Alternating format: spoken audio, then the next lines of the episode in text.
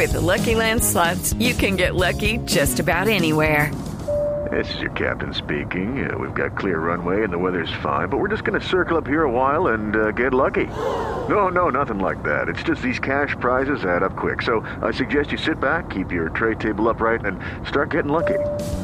Play for free at LuckyLandSlots.com. Are you feeling lucky? No purchase necessary. Void where prohibited by law. 18 plus terms and conditions apply. See website for details.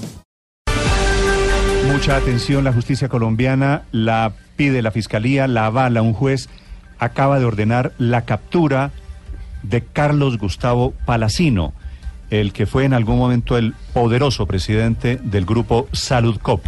Repito, va a ser capturado en cualquier momento Carlos Gustavo Palacino. ¿Dónde se encuentra Palacino, Ricardo? Néstor, eh, según dicen las autoridades, Palacino no está fuera del país. Él había vivido en los últimos años en Miami, pero aparentemente está en Colombia.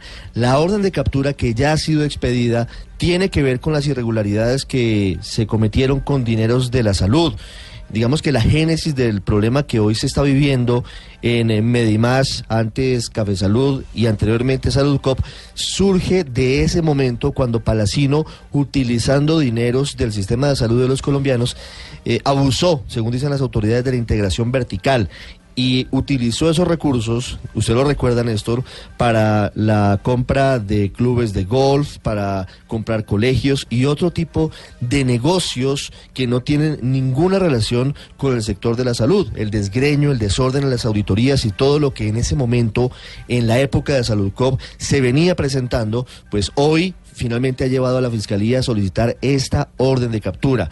Lo que hemos sabido es que los abogados de Palacino se han comunicado con los fiscales del caso y les han dicho que se entregará en los próximos minutos. Mm. El hombre tiene que ir a una audiencia de imputación de cargos. No es claro aún, aunque podríamos inferir que por la gravedad de los delitos, la Fiscalía podría pedir medida de aseguramiento en establecimiento carcelario. Traduciéndolo, va a pedir seguramente cárcel para Gustavo Palacino. Que no quiere decir todavía que sea culpable, porque no ha sido vencido en un juicio. Pero, pero quiere decir sí que le encontraron irregularidades que ameritan que ameritan por lo menos esta orden de detención. Vamos a repetir la noticia. Carlos Gustavo Palacino.